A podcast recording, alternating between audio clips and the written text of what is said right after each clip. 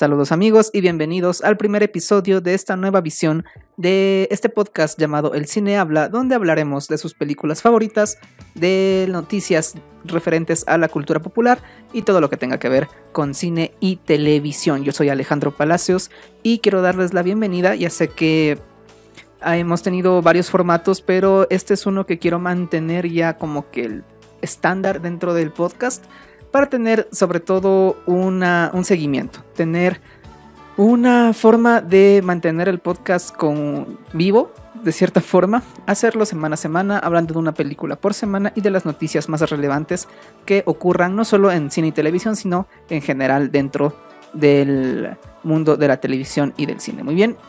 Y empezamos este programa donde hablaremos de varias noticias y de la película El hombre gris o The Grey Man que ya se estrenó en Netflix.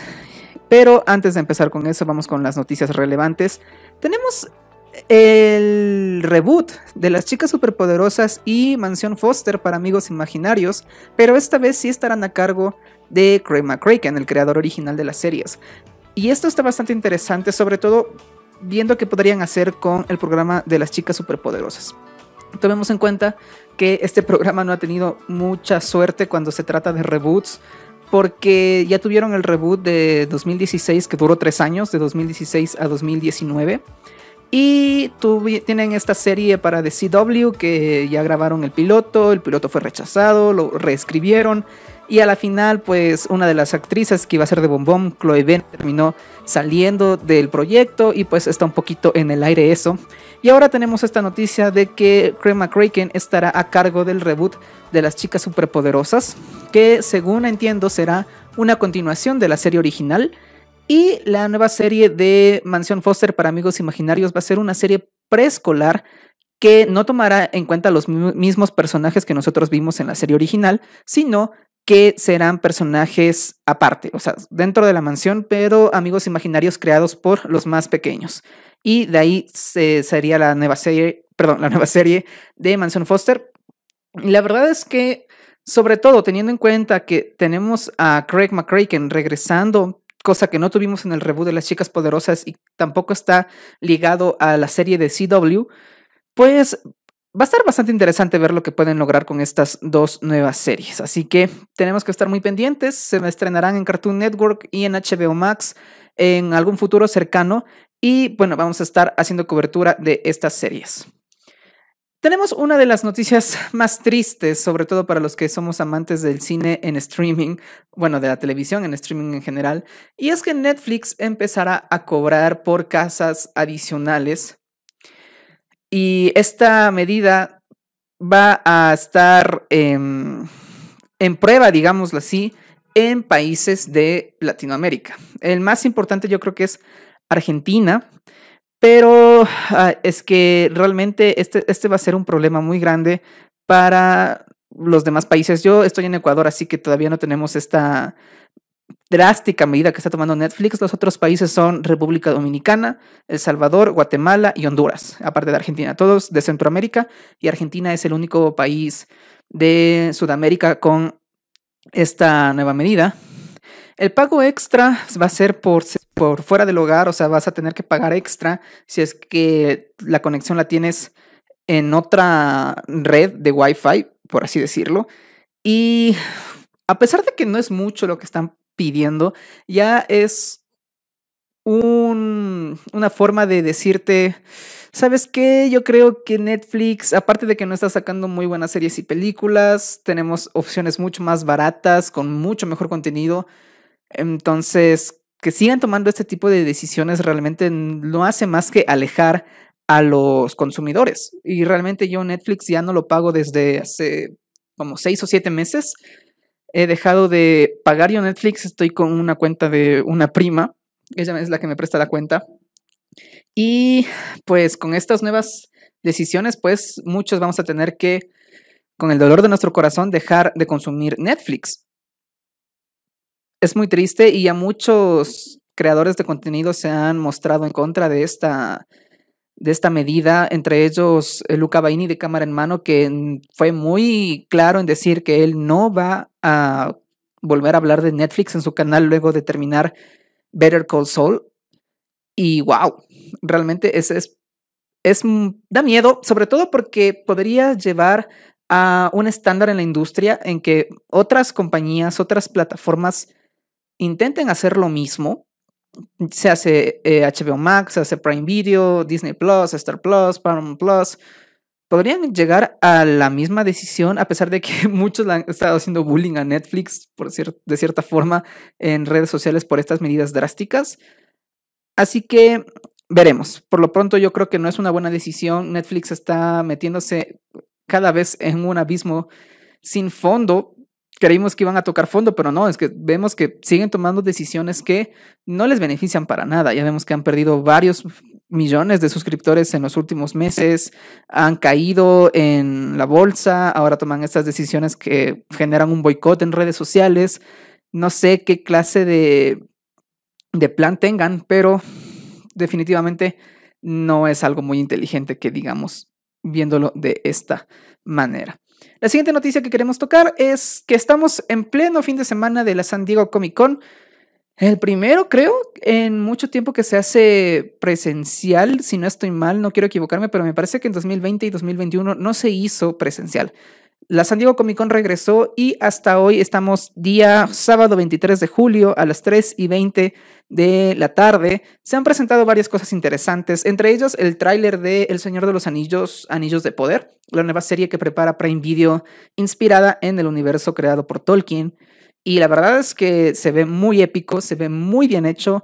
La serie va a contar con un casting un poquito desconocido, pero que visto, visto lo visto, pueden llegar a brillar bastante. Tengo entendido que se llevará a cabo en antes del Señor de los Anillos, van a contar la historia de la Forja de los Anillos. Y lo voy a esperar con ansias porque realmente el tráiler se ve genial. Y yo, siendo fanático del mundo de Tolkien, pues mm, gracias, gracias Prime Video por estas, estas pequeñas sorpresas. No son muchas las grandes series que nos traen Prime. Mm, tal vez pensemos en The Voice, en Invincible. A mí me gustó mucho La Rueda del Tiempo, una serie que se estrenó a finales del año pasado. Que igualmente para los que les guste un poquito esta fantasía tipo Tolkien, pues eh, La Rueda del Tiempo es un muy buen añadido para su colección de fanatismo, que la pueden encontrar en Prime Video. Y ahora tenemos la serie de los Anillos de Poder de Prime y El Señor de los Anillos. Así que a esperarlo con muchas ansias. Tenemos el tráiler de Yo Soy Groot, la nueva producción de Marvel Studios que llega en agosto de este año. Va a ser una serie de cinco cortos inspirados en este personaje gracioso de los Guardianes de la Galaxia y va a ser una manera de decirle adiós a este a esta versión mini de Groot, ¿no? A Baby Groot, porque ya en Guardianes 3 lo veremos crecido y no sabemos si es que lo volveremos a ver y a todos los guardianes en un futuro próximo. Así que pues no perdieron la oportunidad de crear pues un pequeño un pequeño trabajo con este personaje que todos lo queremos en peluches, lo tenemos en tazas y que ha sido realmente un producto bastante marketeable para, para Marvel. Eh, también tenemos el tráiler de Shazam, eh, Furia de los Dioses, ese tráiler salió hoy que se ve bastante bien. Parece que dejan un poquito de lado ese ambiente un poquito más familiar, un poquito más cómico de la primera película para ya llevarlo a un lado más épico. Tenemos que las enemigas, o sea, las villanas van a ser las hijas de Atlas, entonces ya va a ser un poquito más cósmico, un poquito más mitológico, los personajes ya están más grandes y a pesar de que sí mantienen todavía ese tono comédico de la primera película, parece que se van a enfocar un poquito más en el lado más épico del personaje, cosa que no tengo ningún problema siempre y cuando la película se vea bien. No hay rastro de Black Adam dentro de la película, así que me imagino que el enfrentamiento entre Shazam y Black Adam será en un futuro cercano. En este momento se está llevando a cabo, en el momento que estoy grabando esto, se está llevando a cabo la el Hall H de DC y de Warner, así que podemos esperar más noticias en los próximos minutos, en las próximas horas. Y lo último que se mostró dentro de Marvel fueron los primeros vistazos de Spider-Man Freeman Year, esta nueva serie animada que se estrenará en 2024, que contarán los inicios del Spider-Man de Tom Holland dentro del MCU, aunque por lo mostrado no sé si es que va a ser canon o no. Según sí, pero la verdad es que yo dudaría bastante por los personajes que se están presentando. Esperaremos a ver, esperemos, pero por lo pronto pinta bastante bien. Pinta ser una serie de generación, así como fue la de Spider-Man 94, como fue Spectacular Spider-Man, ¿no? De varias temporadas, que marca una generación. Y está bien, me gusta mucho la idea de una serie animada ambientada en el MCU y en el Spider-Man de Tom Holland. Y finalmente tenemos igual un primer vistazo de la continuación de la serie animada de los X-Men de 1997, donde nos dejan en claro que Magneto va a ser el nuevo líder de los Hombres X. Y bueno, luego de la desastrosa última temporada que tuvieron esa serie, me gusta bastante pensar de que la van a continuar y le van a darle un cierre. O sea, es más o menos lo que hicieron con la serie de Star Wars, la Guerra de los Clones. Y lo hicieron bastante bien con esa serie. Así que, bueno, hablando conglomerado en general como lo es Disney, ¿no? Ya sabemos que Marvel y Star Wars son un poquito separados, no, son exactamente las mismas personas las que están en, trabajando ahí, pero pues tenemos esperanza de que salga algo bastante bonito de esa serie de los X-Men. Y la última noticia que quiero tocar esta semana es el repentino... Bueno, la verdad ya se veía venir, pero la repentina salida de Vince McMahon de su cargo como presidente, como CEO de la WWE, la famosa empresa de lucha libre. Y es una noticia que tomó al mundo por sorpresa el día de ayer. Nadie se esperaba esto, que sea, bueno, sobre todo que se ha anunciado de la forma en que se lo hizo, porque ya sabemos que Vince McMahon está metido en acusaciones de abuso, en pagar dinero a las mujeres para que no salgan a la luz las cosas que hizo, y ya tenía desde antes bastantes, bueno, tiene bastante fama de ser una persona bastante complicada, y ayer se anunció su retiro total de la compañía que fundó su padre, la WWE, y ahora su hija Stephanie McMahon va a ser la nueva co-CEO junto a Nick Khan, una persona que ya estaba un poquito eh, dentro del poder de la empresa de la WWE. Y vamos a ver cómo cambia esto el mundo de la lucha libre. Pero esa es la noticia hasta ahora. Realmente, em, muchas gracias Vince por todo. Sabemos que eres una mierda de persona en la vida real, pero el aporte que hizo él a la industria de la lucha libre no se lo niega a nadie. Y bien, ahora vamos a hablar de la película de la semana que es The Greyman, El Hombre Gris, la nueva película de producción de los hermanos Russo para Netflix, que cuenta con los protagonistas interpretados por Chris Evans, Ryan Gosling y Ana de Armas. Antes de que se estrene la película, cuando salió el tráiler y recordando que esta película se estrenó en ciertos cines en Estados Unidos, en ciertos cines en Europa, pues ya empezaron a salir las primeras críticas y no eran nada positivas. Estaban hablando de una fórmula. Bueno, en primero, primero hablemos del tráiler. Yo cuando vi el tráiler lo vi explosivo, pero poco interesante. Y cuando ya empezaron a salir las críticas, como decía, decían que Netflix creó una fórmula para hacer películas de acción. Que, mm, bueno, teníamos al trío, ¿no? Una mujer y dos hombres. Teníamos una historia que se involucra a varios países, visitan varias ciudades y todo ese tipo de cosas. Algo así como Red Notice, ¿no? La película Alerta Roja del año pasado con Ryan Reynolds, eh, Gal Gadot y La Roca. Y parecía que iba a ser un calco exacto de eso. No lo, no lo termina siendo, sobre todo en visualmente, porque obviamente directores diferentes tienen diferentes formas de trabajar. Pero ya vi la película ayer y resulta que la dejo en la mitad. Y fue la calificación que le puse en Letterboxd 2.5, primero hablemos de lo bueno. Y es Chris Evans. Yo creo que el personaje tan caricaturizado que le dieron lo interpreta bastante bien. El problema del personaje viene más de guion que de la interpretación de Chris Evans. Yo creo que es lo mejor a resaltar en la película.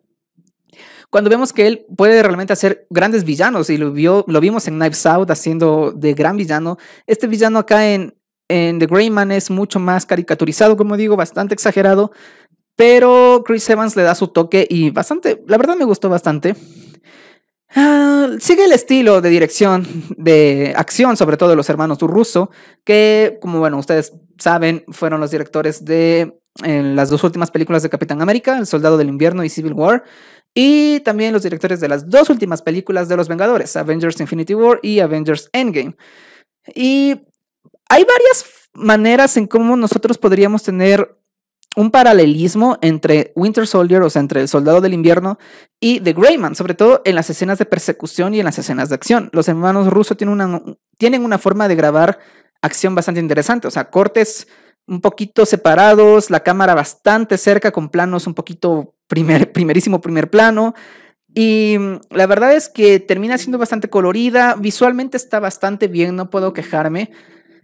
De lo visual, que es lo que creo yo lo que más destaco de la película. Así que los hermanos Russo, al menos dirigiendo, son bastante buenos. Pero ahora vamos a la escritura cuando hablemos de lo malo. La escena del tranvía realmente se me hizo bastante creativa, las formas en cómo pelean. Les lo digo, las escenas de, de, persecución y todo, a pesar de que son demasiado exageradas y que tú te podías creer en la película del Capitán América que puedan sobrevivir a una caída de 20 metros, pues aquí no tanto, ¿no? Porque realmente son personas comunes y corrientes, no son superhéroes. Yo creo que la que más flojeó aquí es Ana de Armas y es un poquito el mismo personaje que hizo en No Time to Die, la última película de la gente 007 es el mismo personaje casi, casi, casi es una extensión y realmente Ana de Armas necesita mejorar un poquito en los diálogos de tensión. No digo que lo haga mal y realmente a mí me gusta mucho Ana de Armas, la hemos visto en muy buenas películas, pero realmente aquí no me terminó convenciendo del todo. Y a la final, el final abierto, no sé si es que dejarlo en lo mejor o en lo peor, en lo bueno y en lo malo porque realmente se me bajó. Se me bajó que, bueno, no quiero hablar tanto con spoilers, pero les digo que al final lo dejan abierto para una posible segunda parte. Si es que no la hacen, no habría ningún problema, pero ahí te dejan la semillita. Ahora hablemos un poco de lo malo. Y es que la película termina siendo poco memorable. Se pierde en tantas películas de acción que son bastante parecidas. Hablemos de Red Notice o Alerta Roja del año pasado que prácticamente vienen a hacer casi lo mismo, no obviamente en guion no, pero en desarrollo sí, con las mismas, los mismos clichés de las películas de acción que está haciendo Netflix. La escena del avión, hay una escena donde Ryan Gosling pues escapa de un avión que es muy what the fuck, o sea, que es como que salta del, del avión sin paracaídas, agarra el paracaídas en el aire y es como que demasiada conveniencia. No lo sé, no me terminó convenciendo esa escena para nada, no como la escena del tranvía que sí me gustó bastante. Y sobre todo siento que los personajes no están tan bien explorados, están muy, muy por encima, tratan de darle una profundidad al personaje de, de Ryan Gosling contando un poco su relación con su padre, pero siento que se cuenta tan por encima, o sea, son solo dos escenas en las que recordamos eso, una es cuando le cuenta a Miranda, que es el personaje de Ana de Armas, cómo fue la relación con su padre y el por qué está en la cárcel o porque estuvo en la cárcel antes de ser el agente 6 de Sierra. Y luego cuando lo está ahogando Chris Evans, pues recuerda también cómo su padre lo ahogaba de niño. Pero de ahí nada más. Y realmente tampoco tenemos profundidad en el personaje de Miranda, no tenemos profundidad en el personaje de Lloyd, que es el personaje de Chris Evans. Realmente me faltó bastante profundizar. Es como una película que te podrías poner en un avión o la que te ponen en los buses para viajar Así, o sea, es una película para pasar el rato, para que dos horas se te pasen rápido, pero si es que buscas algo bastante profundo, no lo vas a conseguir aquí. Eso ya creo que estaba un poquito obvio desde un inicio, pero siento que sí pudieron haber hecho algo mejor con el guion, que sí da para bastante más. Y aquí es el problema de, bueno, los escritores fueron los mismos que escribieron Infinity War y Endgame. Realmente siento que se les hizo más fácil escribir esas películas porque ya tenían algo de atrás. Esta película de Greyman es basada en un libro, pero realmente no creo que hayan podido captar una esencia más profunda. Me imagino que en los libros sí profundizan en los personajes, cosa que la película no llega a ser. Simplemente es una película de acción más. Así que si es que te gustan las películas de acción, si es que quieres pasar un buen rato, si es que quieres palomear, ver películas con tus amigos, pues The Greyman es una gran opción. Pero a la final, si es que quieres una gran historia, quieres personajes muy complejos, pues obviamente esta no es tu película. Pero tomando en cuenta que es la más cara que ha hecho Netflix, según ellos, costando 200 millones de dólares, es bastante extraño porque no reciben película, o sea, no reciben dinero de taquilla, porque esta película se estrenó en muy pocos. Y estaba revisando hace un. Ayer revisé la taquilla que ha hecho en Box Office Mojo y pues solo ha logrado recaudar como 300 mil dólares. Entonces, no sé qué tanta ventaja haya traído como nuevas suscripciones a Netflix. No creo porque Netflix la verdad es que ha estado bajando mejor las suscripciones con, todos sus, con todas sus controversias. Así que no sé qué tan rentable le salga a Netflix hacer este tipo de mega producciones con mega estrellas. Pero como dije, 2.5 sobre 5 a The Greyman. Y muy bien, muchas gracias por escuchar Chicos y chicas, hasta aquí llega este primer episodio de El Cine Habla. Nos vemos la próxima semana, día sábado, igualmente para hablar de la película de la semana y de las noticias más relevantes. Yo soy Alejandro Palacios, puedes seguirme en Instagram, lo encuentras aquí abajo en el banner si lo estás viendo en YouTube y si lo estás escuchando en Spotify, pues es arroba el Ale Palacios en Instagram. Eso es todo, muchas gracias por escucharme y nos vemos la semana que viene.